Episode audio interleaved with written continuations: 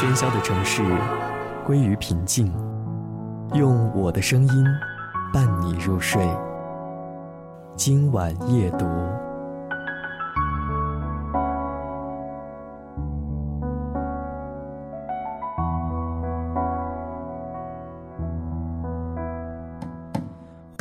欢迎收听今晚夜读。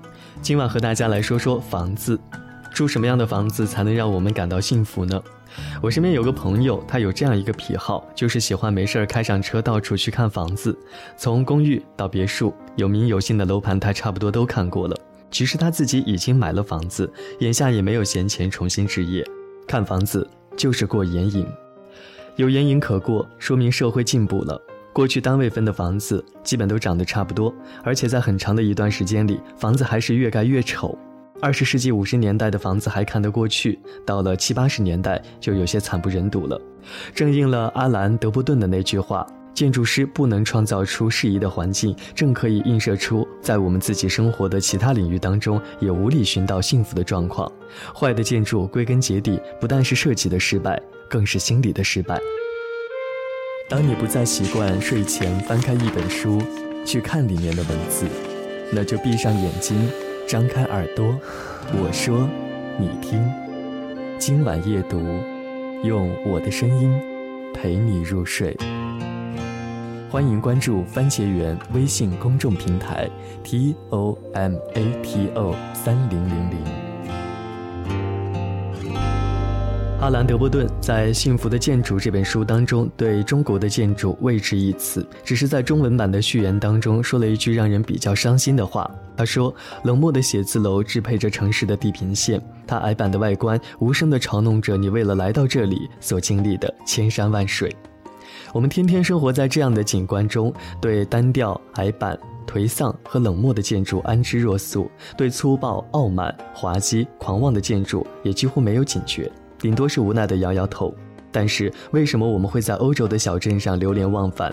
为什么到了乔家大院儿，到了周庄乌镇，我们会由衷的赞叹？因为我们心里还是充满了对美好生活的向往，对美好人性的向往。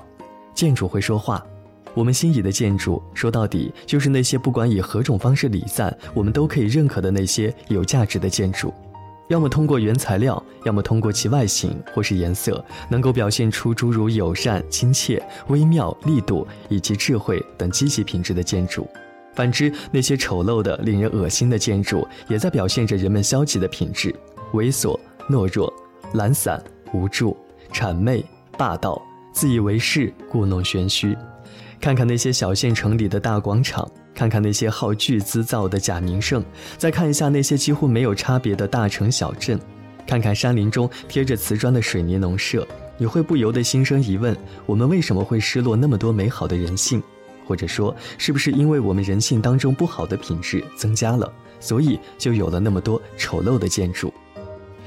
德伯顿斩钉截铁地说：“一个人住在什么样的房间里，直接影响到他自我实现的程度。”我想他的意思并不是说只有住在所谓高尚住宅中的人才能够高尚，因为中国一些所谓的高尚住宅赤裸裸地呈现着暴发户的表情，而是说作为我们心理现实的外化，我们生活其中的建筑与房间也在参与着我们的人生。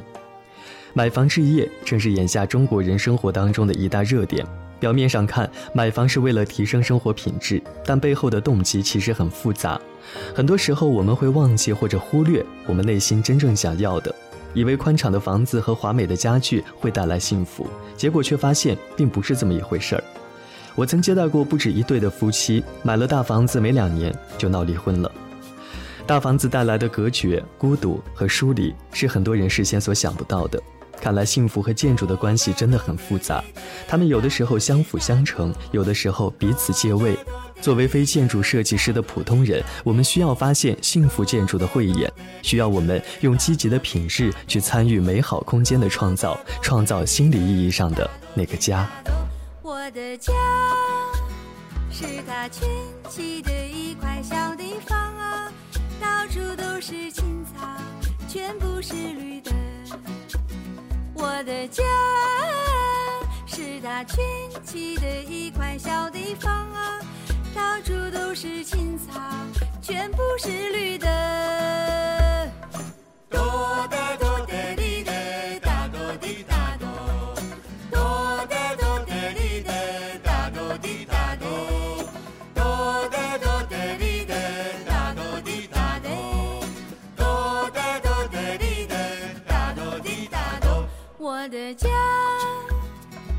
大圈起的一块小地方啊，到处都是青草，全部是绿的。我的家是大圈起的一块小地方啊，到处都是青草，全部是绿的。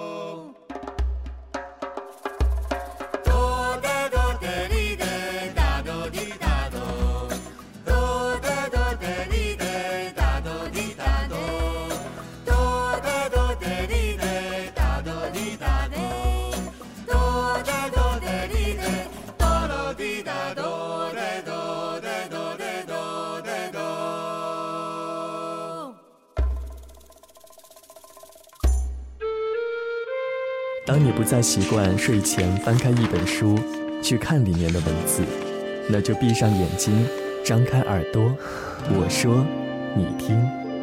今晚夜读，用我的声音陪你入睡。